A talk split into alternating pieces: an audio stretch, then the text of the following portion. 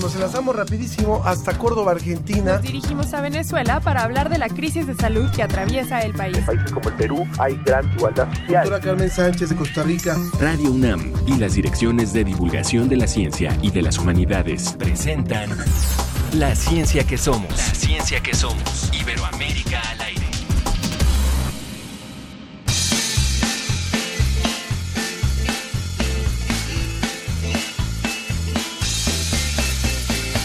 ¿Dónde quedó el sol? Atrapado por la luna. La vista se nubló en un mar de llanto, lágrimas de no sé qué. Toda la ilusión.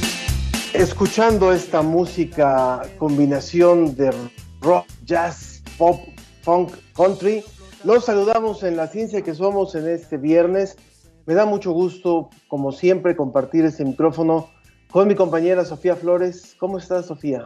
Hola, Ángel Figueroa. Muy buen día. Gracias a todos los que nos sintonizan en esta emisión de La Ciencia que Somos. Arranca el mes de julio, arranca y seguimos todavía guardados, seguimos todavía cuidándonos.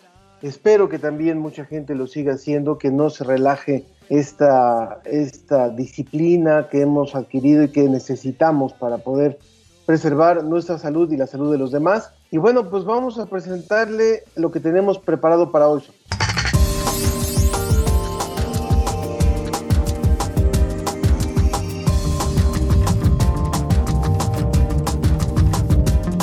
Descubren una gran cantidad de escarabajos acuáticos desconocidos para la ciencia y José Pichel nos va a contar de esto porque fue una chica estudiante la que tuvo que ver con este descubrimiento.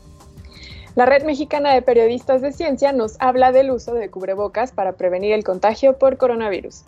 Con el confinamiento usamos mucho más el Internet, compramos el súper, pedimos comida, trabajamos a, distan a distancia y con ello, por supuesto, los delitos cibernéticos están más latentes. Pondremos este tema sobre la mesa. El microbioma sin duda es uno de los temas más fascinantes de la ciencia y para todos aquellos que usan el transporte público, específicamente el metro y específicamente el metro de la Ciudad de México, les tenemos una noticia muy interesante para todos ustedes. Bueno, pues los invitamos a que como siempre participen con nosotros, les damos nuestras vías de contacto. Estamos en Facebook como La Ciencia que Somos, Twitter arroba Ciencia que Somos, para que ahí también estén en contacto con todos nosotros.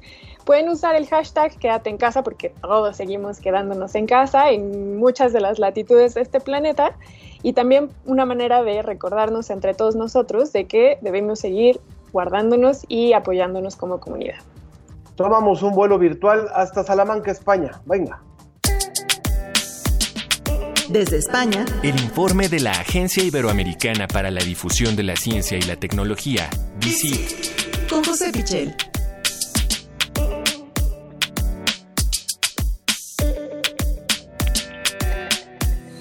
Y entonces nos Venga. conectamos hasta España con nuestro querido José Pichel de la Agencia Iberoamericana para la Difusión de la Ciencia y la Tecnología, DICIT. ¿Cómo estás, José? Hola, Sofía. Hola, Ángel. Muy buenas tardes y buenos días para vosotros. Buena tarde para ti. ¿Cómo va todo por allá con el desconfinamiento?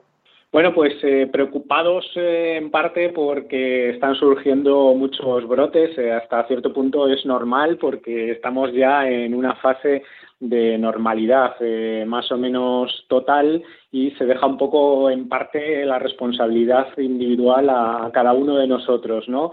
Entonces eh, hay muchas reuniones familiares, eh, muchos reencuentros, algunos de ellos pues están produciendo pequeños brotes, pequeños focos que más o menos se están controlando. También hay algún caso en el entorno laboral, en trabajos, eh, bueno, pequeños focos que están sumando casos, pero eh, como digo, la buena noticia es que de momento no se ha descontrolado con lo cual, pues bueno, en principio encaramos eh, un verano con toda la normalidad que nos puedan permitir eh, las mascarillas, las medidas de higiene o la distancia de seguridad que hay que seguir manteniendo. Sin duda, José. Sin duda muy importante y también podremos, eso nos podrá llevar a otro tema que tiene que ver con pues otros organismos y otros mundos. ¿Y qué te parece si nos vamos al microscópico? Bueno, no al microscópico, a uno más pequeño y nos hablas de escarabajos.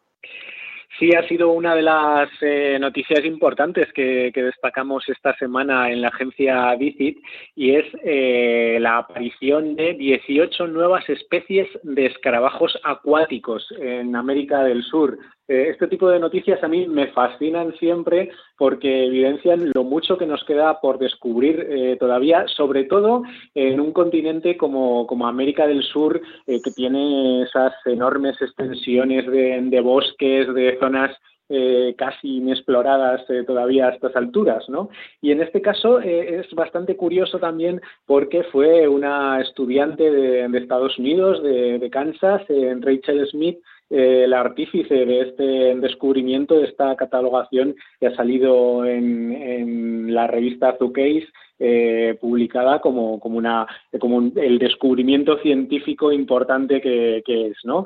Eh, se trata de 18 nuevas especies de, escarabajos acuáticos, como digo, localizadas en tres países, en Venezuela, en Surinam y en Guayana, en el norte de, este gran continente que es eh, América del, Sur, ahí al pie del Caribe, y eh, estos escarabajos quizá lo más característico que tienen es su pequeño tamaño. Quizá eso también explica por qué no se habían descubierto hasta ahora como especies. Eh, ¿no? se trata de escarabajos que viven en arroyos normalmente y que tienen la capacidad tanto de nadar como de volar y eh, la propia investigadora decía que incluso a la vista del microscopio era muy difícil distinguir unas especies de, otras. Es decir, no es, no es nada evidente que estamos hablando de especies distintas. Así que eh, los investigadores que, han trabajado en este hallazgo a partir de su descubrimiento han tenido que analizar eh, las muestras de ADN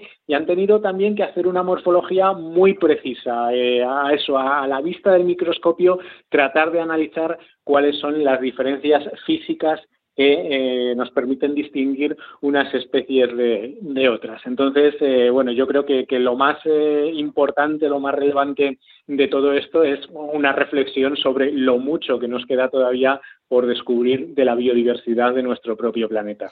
Yo debo decir Sí, sí, y yo debo decir, José, que cuando leí de la nota me sorprendió muchísimo porque los escarabajos tienen una respiración a través de la piel y que sean acuáticos, a mí eso me sorprendió demasiado. Entonces, sin duda, invitamos a la audiencia a que se metan al portal de DICIT para conocer más de esta investigación. Perdón, les interrumpí horrible y mejor, ¿qué te parece si con esta interrupción pasamos a hablar ahora de otros animales también fascinantes, José, que se parece un poco a esta investigación a la que nos trajiste la semana pasada porque tiene que ver con los ojos. Cuéntanos.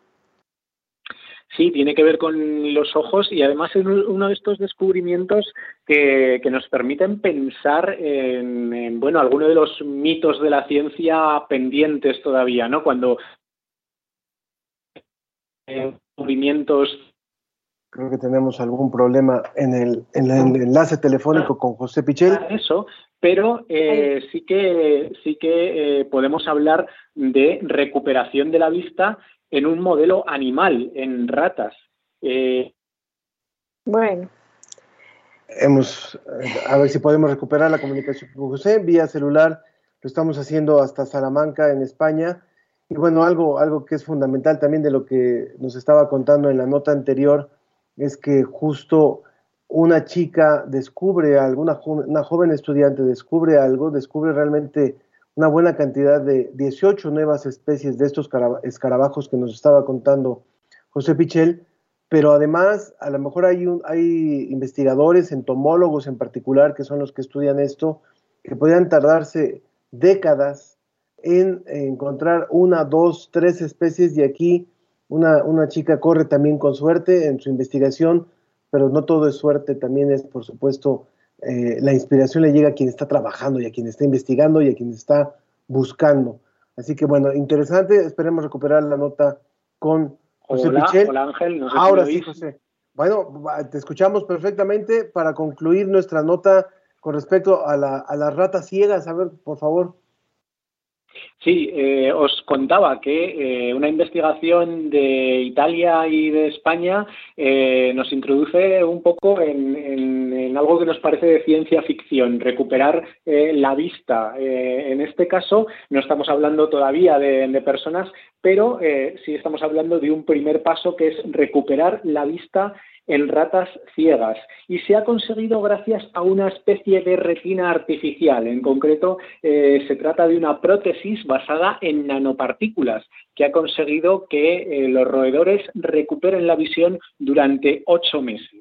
Em, se trata de eh, una pequeña prótesis que se puede inyectar directamente en el ojo y que podría resolver eh, problemas de distrofias de la retina o de degeneración macular. Eh, la degeneración macular asociada a la edad, que también es una de las principales causas de ceguera en los seres humanos.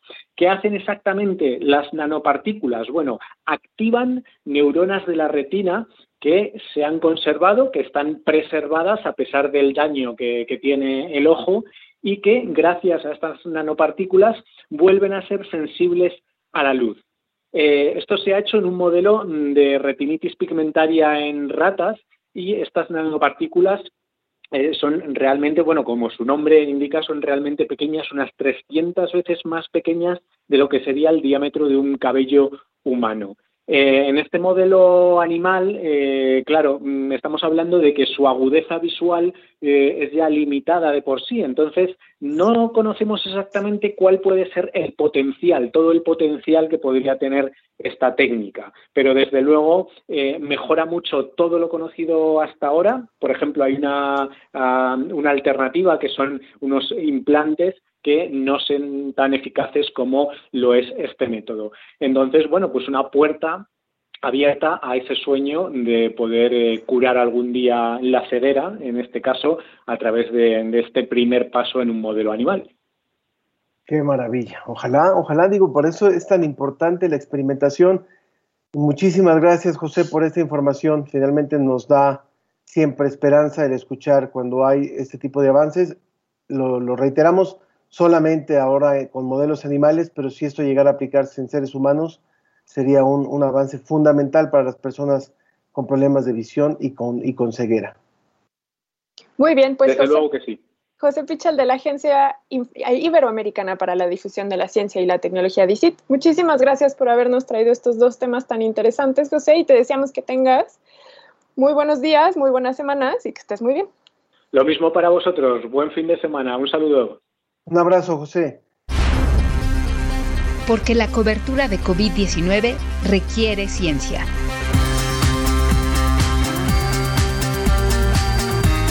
Con la Red Mexicana de Periodistas de Ciencia.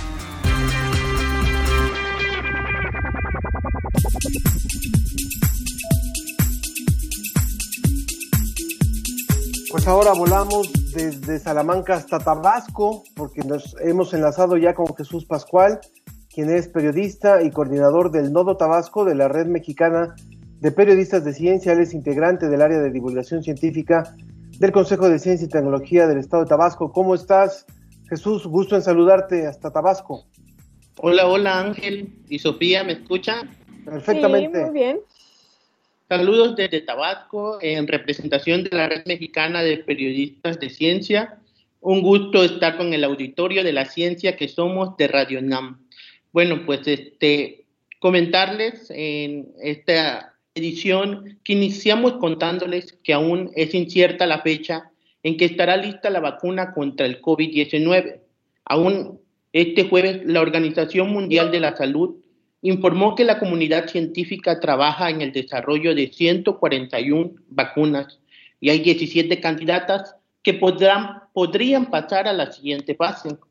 Para darnos una idea, el trabajo que se está realizando en el mundo, la OMS dio a conocer que todos los días se publican hasta 500 ensayos científicos al respecto. Y esta semana se dio a conocer que dos equipos de investigación tuvieron buenos resultados en sus ensayos con humanos. El primero está conformado por la Universidad de Oxford y la empresa AstraZeneca. Después de realizar sus pruebas, se observó un avance en la respuesta inmune hasta entre los 8.000 voluntarios que participaron en la fase 3 de los ensayos. El otro equipo está conformado por la farmacéutica estadounidense Pfizer y la firma alemana Biotech que demostraron que una de sus pruebas de vacuna contra COVID-19 es segura y llevó a los pacientes a producir anticuerpos. En tanto en México, contarles que al menos tres proyectos con potencial para generar una vacuna contra el COVID-19 es uno de los institutos de biotecnología de la que trabaja con fragmentos de la proteína S utilizada por el virus SARS-CoV-2 para unir a una célula humana e infectarla como parte de su proyecto. También eh, otro proyecto que es el Avimex, que se enfoca en una vacuna basada en uso veterinario. Actualmente es estrategias similares a las usadas en aves y porcinos, así como una proteína de, del virus SARS-CoV-2. Como lo verán, hay mucho esfuerzo de la comunidad en México y en el mundo para frenar la pandemia y pues se está trabajando en eso. Ahora, como cada viernes, Sofía y Ángel les presentamos una nota de la iniciativa COVID Conciencia que habla de las microalgas, de las microgotas, perdón, de, la, de saliva, la principal vía de contagio del SARS-CoV-2. Esta investigación es de Rosy Amirena y Aleida Ruedas. Vamos a escuchar. Esto es COVID Conciencia, periodismo científico en tiempos de COVID-19. Aunque en algunos espacios públicos ya es obligatorio el uso del tapabocas, el debate sigue. Pero la discusión deja de lado la causa del debate. Las gotas de saliva que expelemos al hablar, toser, exhalar o estornudar y que pueden ser vehículo de transmisión del SARS-CoV-2. Estas gotas son importantes porque dependiendo de su tamaño, velocidad y dinámica, pueden decirnos qué tanto riesgo hay de infectarnos al inhalarlas. Se ha encontrado que mientras que las gotas más grandes se depositan usualmente en superficies y alcanzan hasta 6 metros de distancia, otras más pequeñas, llamadas aerosoles, pueden estar suspendidas en el aire temporalmente. Pero que se mantengan flotando no implica que el virus permanezca activo en ellas y represente una posible infección. El investigador del Departamento de Ecología y Biología Evolutiva de la Universidad de Princeton, Dylan Morris y su equipo, encontraron que el virus puede permanecer suspendido en las gotas en el aire hasta por 3 horas, pero solo es capaz de infectar por 1.2 horas máximo en las condiciones de su experimento. Sin embargo, Boris reconoce que no se puede hablar de infección por aerosoles hasta determinar la concentración de virus que debe estar presente en esos aerosoles, una cuestión que aún está en estudio. Otros investigadores, como Sui Han, del Instituto de Sistemas Biológicos de Washington, han revisado estudios previos que muestran cómo los cubrebocas sí pueden funcionar para filtrar cierta cantidad de aerosoles. Por eso, según Han, cualquier barrera física como los cubrebocas caseros podría reducir sustancialmente la propagación del COVID-19. Aunque el debate sigue abierto, es importante que recordemos que ningún cubrebocas será efectivo si se usa incorrectamente, y por el contrario, podría aumentar la propagación del virus. Así lo explica la viróloga Susana López Charretón. Es contraproducente a mi manera de ver si la gente no tiene la disciplina de uso de un tapabocas de manera correcta creo que da una sensación de falsa protección que puede hasta ser contraproducente para mi manera de ver las cosas. Esto fue COVID Conciencia, periodismo científico en tiempos de COVID-19.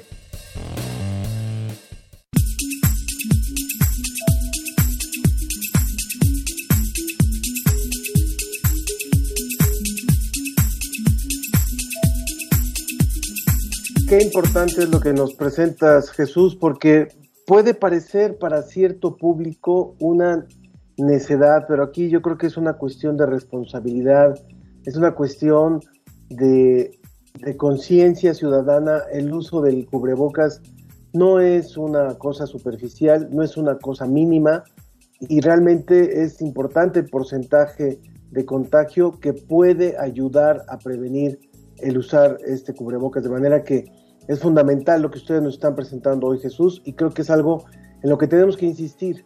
Ahora que se están abriendo periódicamente o paulatinamente las puertas, vamos a necesitar extremar este tipo de precauciones, Jesús. Así es, Ángel, pues ahorita con el número de confirmados contagiados por COVID-19, pues creo que debemos aún más estar y cubrir con todas las eh, indicaciones de salubridad que se nos han indicado y sobre todo el uso de cubrebocas para salir, para estar, de hecho, muchas veces en la casa, si tenemos algún contagiado, pues también aislar esa parte y, tratar, ¿no? De que si la persona se encuentra eh, infectada por el virus, pues también tratar un poco de usar el cubreboca cuando haya interacción con los demás, con las demás personas dentro de la casa o fuera, porque pues sucede, ¿no? Y sin embargo, hay que tomar en cuenta, como escuchábamos en la cápsula que nos trajeron ustedes con la red periodista, de periodistas de ciencia y como lo mencionó la doctora Charretón, el tema de los cubrebocas también sigue estando a debate y hay muchos debates que todavía siguen en torno a estos temas y también no es olvidar que la ciencia es eso, se construye con debates y los cubrebocas siguen todavía siendo una materia de debate. Entonces, te agradecemos mucho, Jesús Pascual, te mandamos un abrazo hasta Tabasco, que ha sido una de las regiones más golpeadas por este virus. Esperamos que te cuides, que toda tu familia esté bien y que tengas un gran fin de semana. Gracias, muy amable Ángel y Sofía. Y pues también para recordarle que más información de las actividades de contenidos de la Red Mexicana de Periodistas de Ciencia le invitamos a consultar nuestro blog en redmpc.wordpress.com y también nos encuentran en las redes sociales, en Twitter como arroba red-mpc y en Facebook como Red Mexicana de Periodistas de Ciencia. Muchísimas gracias Jesús. Con esto concluimos esta colaboración de esta semana de la red y vamos a un poquito de música de esta que nos ha preparado la producción. Gracias. Tenemos, muchas gracias Jesús. El grupo que estamos escuchando es un grupo mexicano que se llama Blumamba y, la canción que les vamos a presentar hoy se llama Algo más que decir. Y en un momento continuamos.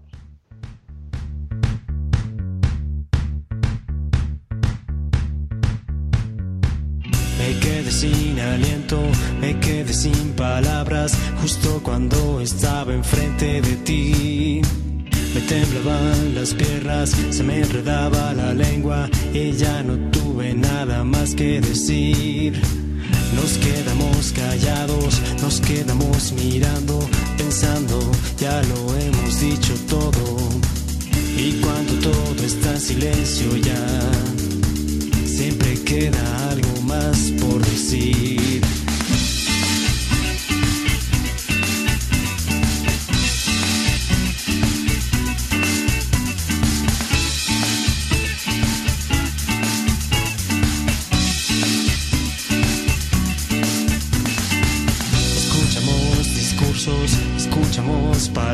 Palabras, normalmente frases huecas. Opiniones diversas, promesas no realizadas, reclamos, dudas y quejas. Todos hemos hablado, si todos hemos... La ciencia y sus respuestas están sobre la mesa.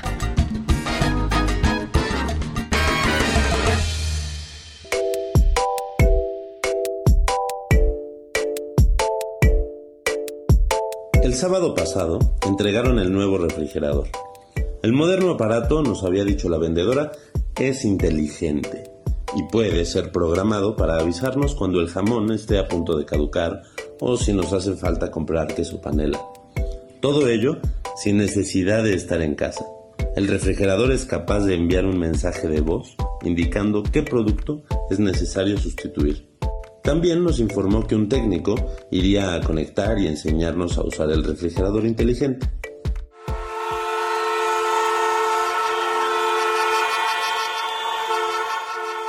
El día de ayer me avisó mi esposa que el técnico estaba en casa. Mientras me dirigía al trabajo, pensaba en el refrigerador y en tantas otras maravillas que la tecnología nos ofrece, y de pronto me vi envuelto en un incidente de tránsito.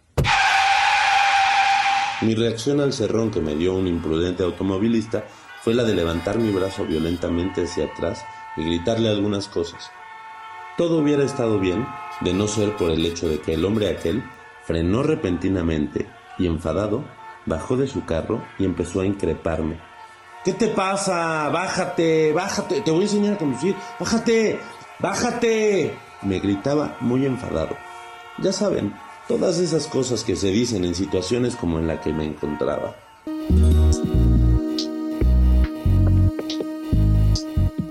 Yo soy un hombre de paz, dispuesto siempre al diálogo y a resolver mis diferencias mediante la lógica y el convencimiento. El problema aquí residía en que el otro individuo estaba fuera de sí y no parecía dispuesto a escuchar razones, así que permanecí dentro de mi automóvil con las ventanas cerradas, en espera de que el iracundo hombre que sostenía un pesado bat de béisbol se calmara un poco. Después de su inicial reacción, el hombre pareció frenar su enojo y se volvió a guardar el arma aquella.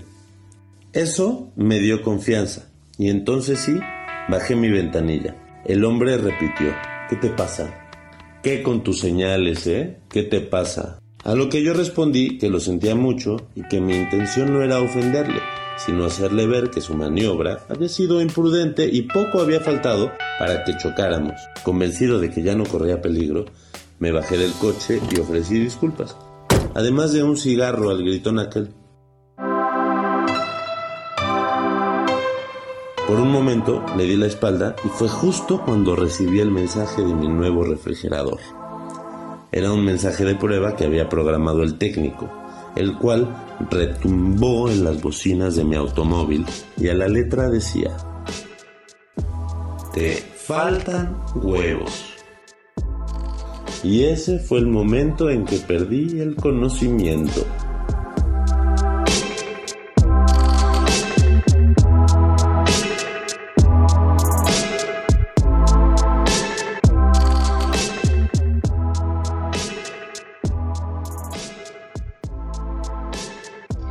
Muy bien. Continuamos. Adelante, por favor, Sofía.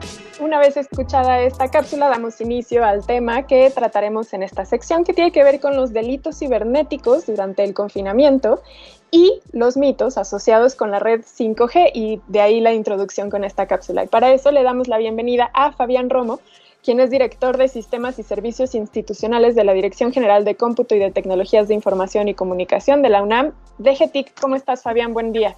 ¿Qué tal? Muy buen día. ¿Cómo están? Gusto en saludarlos. Gracias. Igualmente, mucho gusto. También está con nosotros Ernesto Ibarra, quien es maestro en Derecho por la UNAM y presidente fundador de Ciberlaw, consultoría mexicana en Derecho Digital, Ciberseguridad y Protección de Datos Personales. ¿Qué tal, Ernesto? Buen día. ¿Qué tal, Sofía? Muy, muchas gracias. Estoy muy bien. Eh, encantado de estar con ustedes. Muchas gracias. Fabián, creo que eras tú el que estaba narrando esta cápsula introductoria. Cuéntanos ¿Qué tiene que ver la, red 5G con esta historia que nos contaste específicamente con la del refrigerador conectado a Internet mandando mensajes? Bueno, básicamente que la red 5G parece ser eh, la tierra prometida de la tecnología eh, de, comunicación e información, o de todas las tecnologías de información y comunicación, dado que permitirá una mayor densidad de dispositivos conectados lo cual nos lleva a esta extensión prácticamente de manera ubicua a cualquier rincón del planeta, o casi a cualquier rincón del planeta, de lo que es la Internet de las Cosas. El hecho de que ya no solamente esté conectada una computadora o una tableta o un eh, teléfono inteligente, sino cualquier cosa. Me refiero desde un saco hasta los anteojos, eh, los zapatos, y por supuesto la cerradura de la puerta, el refrigerador, el microondas o el automóvil. Esta enorme densidad que permite la red de 5G, entre otras cosas, deriva de una tecnología mucho más avanzada de telecomunicaciones y que por supuesto pues tiene sus detractores y tiene sus, este, la gente que lo soporta, la gente que lo apoya, ¿no? Como en todo. Pero en esencia lo que, lo que tiene que ver es con esta ubicuidad, la presencia de la conectividad en todos lados y en cualquier circunstancia, hasta por trivial que pareciera la información como el hecho de no tener suficientes huevos en el refrigerador. Claro. ¿Hasta dónde, ¿Hasta dónde esta situación que estamos viviendo ahora y que ha exigido un mayor uso de, de las tecnologías de información, de las compras vía Internet, de, todo, de toda la conectividad que estamos utilizando día con día, puede acelerar puede favorecer o puede potenciar más eh, la instalación de una red de este tipo como la que se ha prometido, como esta tierra prometida. Fabián o, Ernesto, ¿quién quiere responder? Ernesto. Bien, eh, me parece que el potencial de, del Internet de las Cosas es, es, muy interesante porque toda la industria estará volcada a este tipo de te tecnología y los usuarios también nos veremos favorecidos de esto para mejorar los servicios del sector privado e incluso en la relación con gobierno. Y ante todo este escenario, pues eh, miles de millones de dispositivos conectados a Internet, pues se requiere tener en cuenta pues una buena infraestructura tecnológica de redes en México, despliegue de conectividad y por supuesto elementos de ciberseguridad. Ahora, justamente en el momento en el que nos encontramos de una crisis, mucho han salido las alarmas porque efectivamente hemos tenido que echar mano de las herramientas tecnológicas y dejado de lado muchas cuestiones que son igual de importantes como es nuestra seguridad. Contigo, Fabián, ya hemos hablado de estas cuestiones de la protección de datos, sobre todo cuando se navega en Internet, y ahora por la urgencia parece que lo hemos dejado todavía más de lado porque ahora lo que importa es que podamos conectarnos con un dispositivo, pero sin tomar en cuenta cuáles son esas letras chiquitas de los contratos, qué es, cuáles son esos datos que se están usando ahora que hay tanta información de cómo nos conectamos, cómo podemos nosotros como usuarios en una crisis cuidar nuestros derechos cibernéticos. Bueno, el hecho de estar en esta crisis eh, epidémica, ¿no? De, salud, no significa que debamos de sacrificar ni uno solo de nuestros derechos de acceso y de protección de información, ambas cosas. Por un lado, eh, el hecho de que hagamos más transacciones en línea, en efecto, como lo mencionas, nos lleva a una mayor superficie de contacto, a un mayor riesgo. Son más las transacciones que hoy en día hacemos, por ejemplo, cuando antes íbamos al supermercado, Ahora pedimos al supermercado para que nos lo traigan a casa, ¿no? Este, ahora lo que invertimos es como, como hora y media para terminar de limpiar todas las cosas que llegan del supermercado, ¿no? De, sanitizarlas. Cuando antes invertíamos hora y media para llegar y para regresar. Simplemente utilizar de manera distinta las cosas. la información que ponemos en Internet para todas estas transacciones, nuestros datos personales, es algo en lo que debemos de reforzar las medidas de seguridad. Al igual que en la parte de la protección ante la epidemia, ahora debemos, ninguna medida está de más para proteger nuestros datos y para precisamente reducir la posibilidad de que alguien eh, nos robe nuestra información y en consecuencia, por ejemplo, pueda robar nuestra identidad, se cometa un fraude en nuestro nombre, este, se acceda a nuestras cuentas bancarias y nos roben, ya exista un daño patrimonial por, por eh, sustracción de dinero de nuestras cuentas, etcétera. O sea, todo esto es algo que debemos ahora más que nunca tener mucho cuidado y no tomarlo a la ligera. Yo creo que ahí la principal recomendación a los usuarios en todos los sentidos es que si antes ya le invertían algo a verificar que la aplicación era legal, que era publicada por quien debía, que el sitio web es seguro, que la contraseña no se está transmitiendo en claro, o actualizar la contraseña porque ya tiene más de un mes de que la estamos usando, pues si antes ya lo hacíamos, ahora hay que reforzar esas medidas. Bien, estamos conversando con Fabián Romo, que es director de Sistemas y Servicios Institucionales de la Dirección General de Cómputo y Tecnología de la Información y Comunicación de la UNAM, y también con Ernesto Ibarra, maestro en Derecho por la UNAM, presidente fundador de CyberLaw, consultoría mexicana en Derecho Digital, Ciberseguridad y Protección de Datos Personales. Ernesto, en el caso de, lo que tiene que ver con el marco legal, en México ya tenemos un marco legal idóneo para esta protección de la que estamos hablando, de la que estaba hablando Fabián. Mira, me parece que el marco jurídico en México tiene algunas aristas muy, muy fuertes, como es el tema de la protección de datos personales, que ayuda mucho al fomento pues digamos, de una cultura de privacidad y protección de datos personales y que ello trasciende como medida de prevención de los ciberdelitos. En el ámbito de los ciberdelitos, el derecho penal y, en conjunto el derecho mexicano, pues tiene algunas figuras que sí están tipificadas, pero tiene algunas otras que por la novedad en su forma de comisión, ya sea por el uso de la tecnología o porque no existía pues el, el modelo de negocio que se busca afectar, pudiera no tener alguna redacción específica. Y aquí nos encontramos en un reto jurídico o sociológico muy interesante, porque tradicionalmente, pues el derecho penal nos pide el cumplimiento de la estricta aplicación eh, de la ley. Y entonces, cuando hay una redacción que no contempla ciertas tecnologías o ciertas modalidades, a efectos de la interpretación tradicional, pues esto no puede ser constitutivo de delito.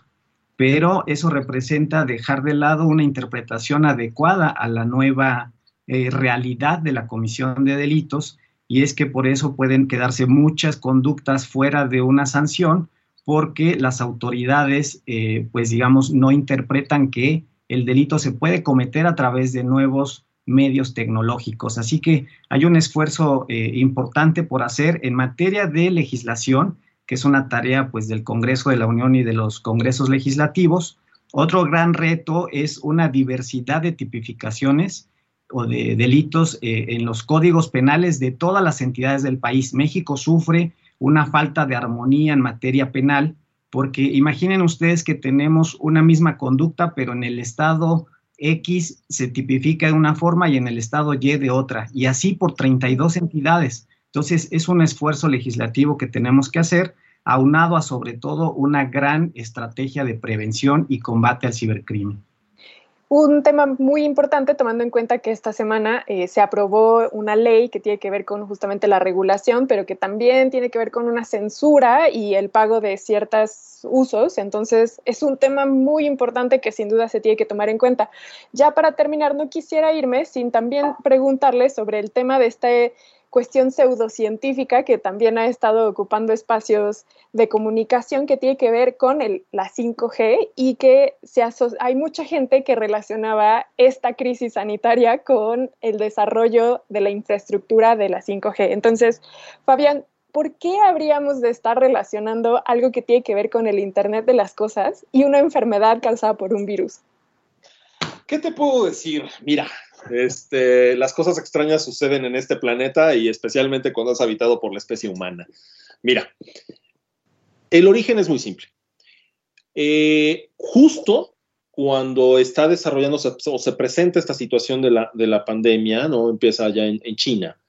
Al mismo tiempo es cuando ya estaba programado el despliegue de muy alta escala de toda la infraestructura de 5G en todo el mundo. Incluso a principios de año estaba programado el Congreso Mundial de Móviles, que se hace en Barcelona, en donde las empresas chinas literalmente iban al abordaje de todo el mercado de móviles, presentando todos sus avances en materia de 5G. Obviamente, como les decía en mi primera intervención, siendo 5G como la panacea, o sea, esto de que te puedas hiperconectar. Imagínate una red en la cual puedes descargar una película de dos horas en no HD, en 4K de hecho, te iba a decir, yo pensaba que el, el, coche que ibas manejando en la simulación de la cápsula que escuchamos iba a ser inteligente y que por eso no iba a haber un choque, pero bueno, eso ya lo dejaremos para después. Eh, eh, eh, esa es otra historia, exacto. Pero, pero en verdad, exacto, parte de la promesa de 5G es esa, o sea, incluso hasta los coches inteligentes operando normalmente, ¿por qué? Por esa hiperconectividad. Entonces, imagínate que puedes descargar en esa red de 5G una película de dos horas en 4K en menos de un minuto o sea, es rapidísima la velocidad de conexión. Claro, esto implica una presión comercial muy fuerte a las empresas, especialmente norteamericanas, también a las europeas. Y entonces empieza a gestar esta teoría de la conspiración, de que el 5G en realidad debilita el sistema inmunológico del ser humano por la frecuencia a la cual opera, o crea mutaciones en nuestras células o algo por el estilo y entonces nos pega el coronavirus. Incluso gente diciendo que se transmite el coronavirus por la 5G. O sea, bueno, ni por dónde, ¿no? Es como los que dicen que si te ponen el, termómetro, te matan 10.000 neuronas, ¿no? No sé cómo las han medido, pero este, o sea, ¿y, qué te matan si te lo ponen en, en el brazo, ¿no? O en la mano? Pues nada tiene que es un infrarrojo, ¿no? Es más, yo ahorita estoy siendo más radiado por el sol que está pegando en mi espalda que, por un disparo de esos del, del, termómetro. Pero bueno, de ahí surgió. ¿Es un asunto de guerra comercial? Sí, eso existe. Por eso es más viable pensarlo las sanciones comerciales que impuso Estados Unidos a las empresas chinas para eh, evitar que penetraran tan rápidamente con su tecnología, con sus nuevas patentes de 5G, y que entonces agarraran en una completa desventaja a las empresas norteamericanas y también europeas de paso, lo cual haría de China el monopolio absoluto de la tecnología 5G. Pero bueno, ya de ahí siguieron otras historias. Hay una pregunta de, que tenemos aquí de Patricia Alcántara que nos dice, independientemente de que uno tome todas las medidas de seguridad para no dar pie a que tomen nuestra información o datos, ¿qué más nos recomiendan? ¿Qué más nos sugieren para que no sigamos siendo víctimas de los ladrones? Yo apenas estoy en un proceso de aclaración de una compra que hicieron en mi tarjeta de crédito y el banco decide, en base a su investigación, que yo debo pagar, qué puedo hacer y a dónde puedo acudir, a dónde acudo, porque ya hice a las 2 de la madrugada una compra, porque supuestamente hice una compra a las 2 de la madrugada por internet. Última pregunta, última intervención, por favor. Eh, Ernesto. Sí, muchas gracias. Aquí algo importante es primero reforzar el sentido común para rechazar cualquier eh, tipo de estafa o extorsión y si hemos sido víctimas, pues digamos, mantener la calma como en cualquier tipo de, delitos y tener eh, presente en este caso la cancelación, el cambio de contraseñas, hacer los llamados para la cancelación de las tarjetas si es que estas fueron extraviadas o tener siempre a la vista nuestro estado de cuenta y además poder acudir a las autoridades eh, que, se encargan de la defensa de los derechos de los usuarios de servicio financiero, como es Conducet. Y si me permiten, quisiera agregar algo muy importante, que es debemos fortalecer eh, la comunicación y la confianza en la relación padres con niñas, niños y adolescentes, porque son de las víctimas que están, eh, pues digamos, más endebles ante el crecimiento de este uso de la tecnología y en este contexto, pues los delincuentes se vuelcan a querer afectar pues, los derechos de niñas, niños y adolescentes. Yo les invito a que fortalezcan la comunicación con las niñas, niños y adolescentes y con ello tratar de evitar y prevenir riesgos indeseados.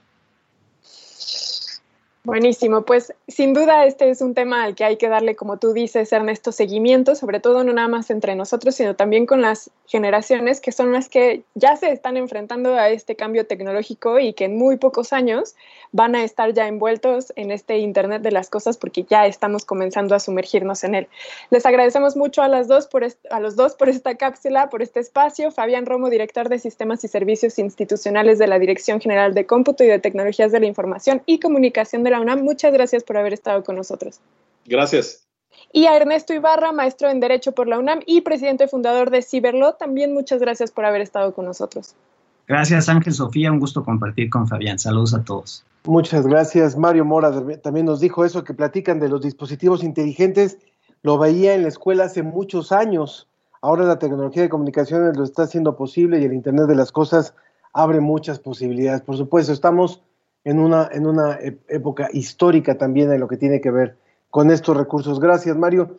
Vamos rápidamente a nuestra última entrevista y continuamos aquí en La Ciencia que Somos. La ciencia que somos, la ciencia que somos. Entrevista.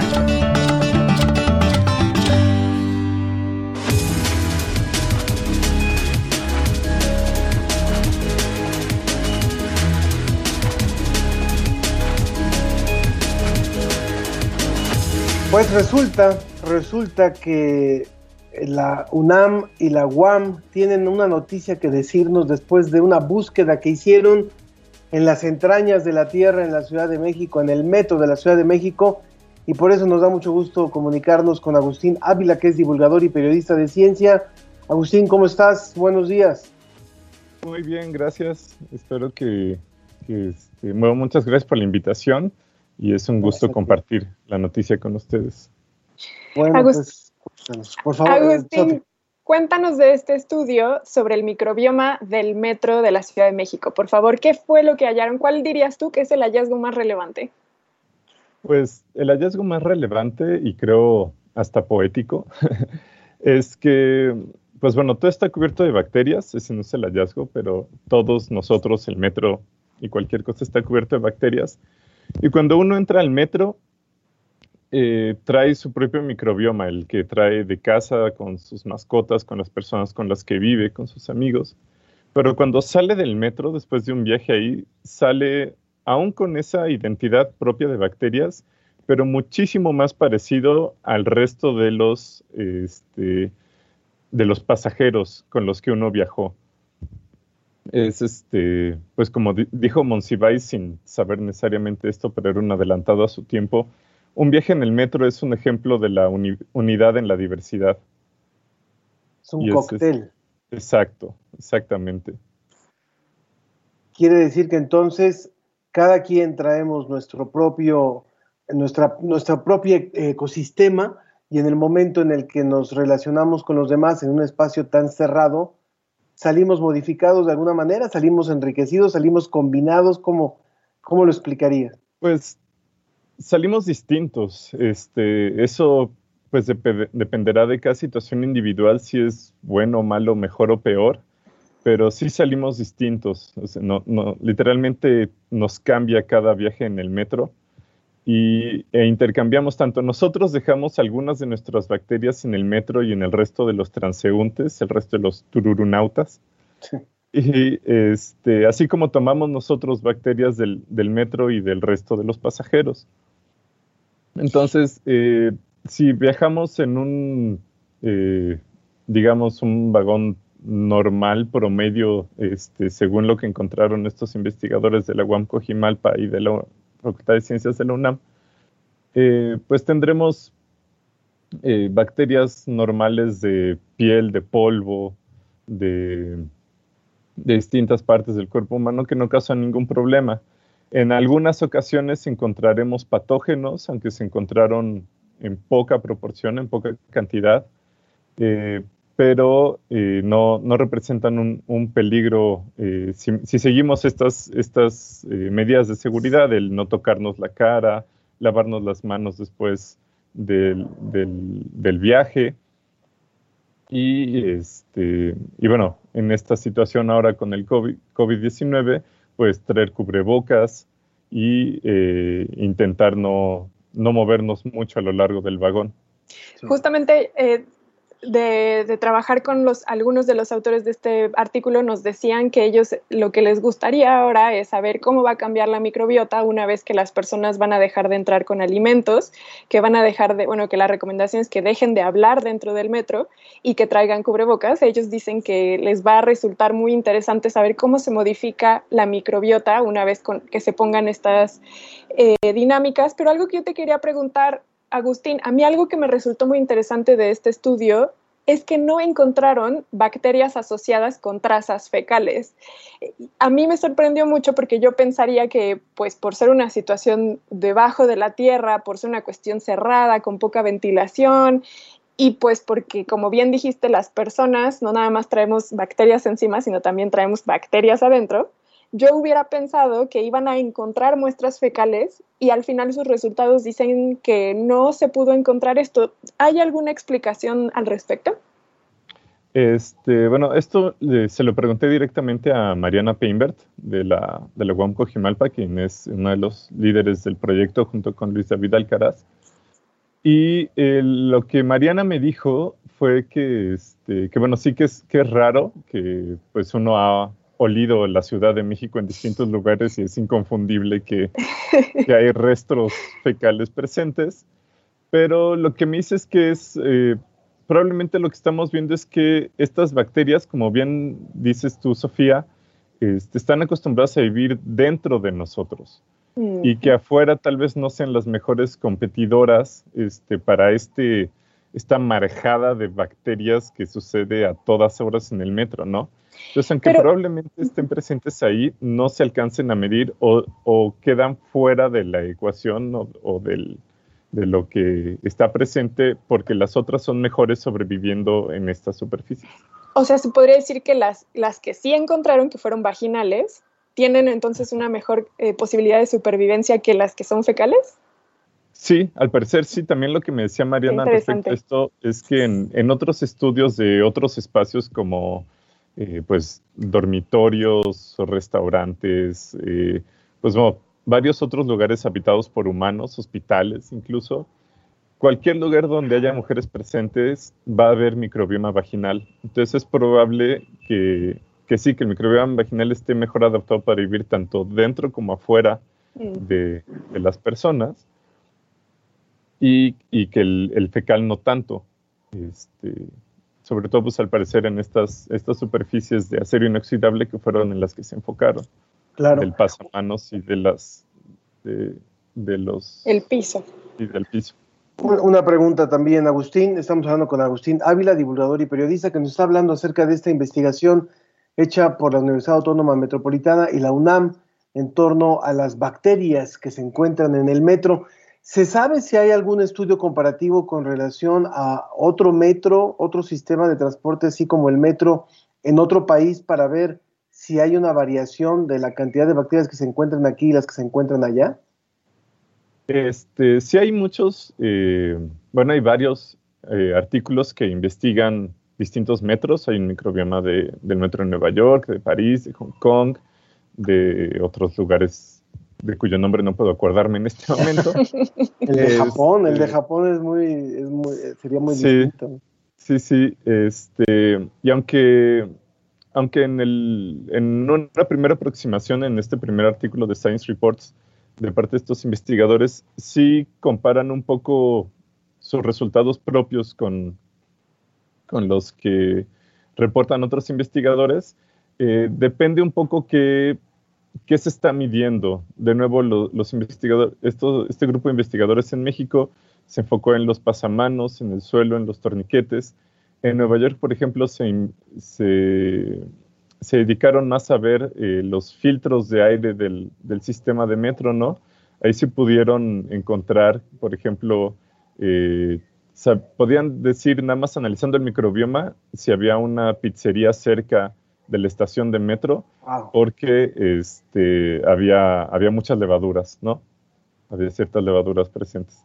Pero eh, en el, en el, con lo que analizaron eh, eh, estos investigadores en México, no, pues sí es distinto, es único el metro en, en, la Ciudad de México, como es único en Japón, como es único en Nueva York, como es único en Francia, pero lo que encontraron fue que no, encontraron tanta diferencia entre cada estación, ni entre cada vagón, ni entre cada línea, sino que es el cambio es tan drástico que, que lo homogeniza todo de cierta manera. Sí, yo esperaba que se pudieran hablar de nodos, sobre todo en estaciones que hay, como dices, cambios de una red a de una línea a otra, o puntos donde comienzan las, las, estaciones, las líneas de los metros donde se juntan muchas personas, pero ellos lo que dicen es que, como bien dice, se homogeneiza la, la, población bacteriana en el metro de la Ciudad de México y entonces no podemos hablar de esta distinción. También, eh, Agustín, algo que ellos eh, nos llegaron a contar fue que eh, la gente se les quedaba viendo cuando tomaban muestras y no sé si a ti te contaron alguna experiencia allí que te haya parecido interesante de su trabajo. Sí, gracias por rescatar este punto, Sofía, porque me moría de ganas de, mencionarlo. Este, pues más allá que alguna experiencia divertida, chusca, peligrosa, lo que sea, eh, me hicieron recordar mucho estos, estas encuestas que han hecho sobre la percepción de la ciencia en México, en la que no, en teoría la mayoría de las personas no confían mucho en los científicos, pero lo que nos conta, lo que me contaron ellas que cuando estaban haciendo los muestreos, pues aunque no iban de bata ni nada, pues sí era pues alguien pasando un hisopo en el metro, ¿no? Y que todas las veces alguien salía a preguntarles, ¿saben qué está pasando? Este, esto es algo peligroso, ¿no? Me preocupo, ¿qué está sucediendo? Y ya les contaban, ah, no, pues queremos saber de las fiar de bacterias, porque es importante, por un montón de cosas. E inmediatamente, siempre, en todas las ocasiones, la gente intentó decir, oigan, no, son los investigadores, hay que darles chance, están haciendo esto. O sea, la gente se involucró de volada y de muy buena disposición a contribuir en lo que podía en ese momento a la investigación científica. Y eso a mí me encanta porque pues, es, una, es una persona que está en su transporte diario del metro, que pues como que nunca estás muy de buenas en el metro o estás cansado o te están metiendo el codo en la costilla o algo así y sin embargo encontraron el tiempo y la motivación para decir, oigan, esto es la ciencia que está sucediendo aquí a mi lado y lo considero importante y quiero contribuir. Pues muchas gracias, muchas gracias Agustín por esta aportación y la verdad es que es interesante. Hay gente que nos está escribiendo, otra vez Mario Mora y Diana Elguera. Dice, está súper la entrevista del metro y ya se va a acabar el programa. Bueno, ya se nos acabó el tiempo. Pero muchísimas gracias, Agustín, por haber participado con nosotros. No, un gusto. Si, si quieren saber más, justo Sofía tiene Historias Sensacionales, un, un gran programa, este, búsquenlo en el podcast. Y también eh, yo reporté esta investigación para la revista Chilango, también lo pueden encontrar ahí. Y bueno, qué bueno que ha sido un tema sonado en, en la prensa. Muchas, gracias, Agustín. Gracias por traernos ciencia de este tipo, que sin duda es muy interesante. Te agradecemos mucho que estés muy bien. Igualmente. En nuestras redes también vamos a poner, vamos a poner esta información, por supuesto, en nuestras redes. Y con eso terminamos. Quiero aprovechar, Sofi, si me regalas 30 segundos para hacer una invitación al público que hoy, dentro de una hora, quiera ver una, una mesa redonda muy interesante sobre las facetas del miedo en la pandemia. Lo pueden encontrar en el YouTube de la, de, la Coordinación de Humanidades. Esto es una actividad de la Casa de las Humanidades de la UNAM. Las facetas del miedo en la pandemia. El, el, anuncio. Muchas gracias. Les agradecemos mucho a todos por haber seguido esta emisión de La Ciencia que Somos y claramente le agradecemos también a todos los que la hacen posible, comenzando por Susana Trejo, Alma Cuadros, Paulina Trápaga, Sharon Hernández, en los controles Arturo González, en el apoyo de Microsoft Moisés Luna y Carlos Pérez, en la producción general Claudia Ogesto y nosotros aquí enfrente Ángel Figueroa, buen día, que tengas muy buenos días y buenas semanas. Y Sofía Flores, también muchísimas gracias a todos. Nos escuchamos la próxima semana. Que estén muy bien. Síganse cuidando. Soy el actor de una historia en un capítulo de un cuento con final poco común. No hay moraleja ni un argumento, sustento que augure un final feliz. Sigo la trama de personajes a varios a la vez.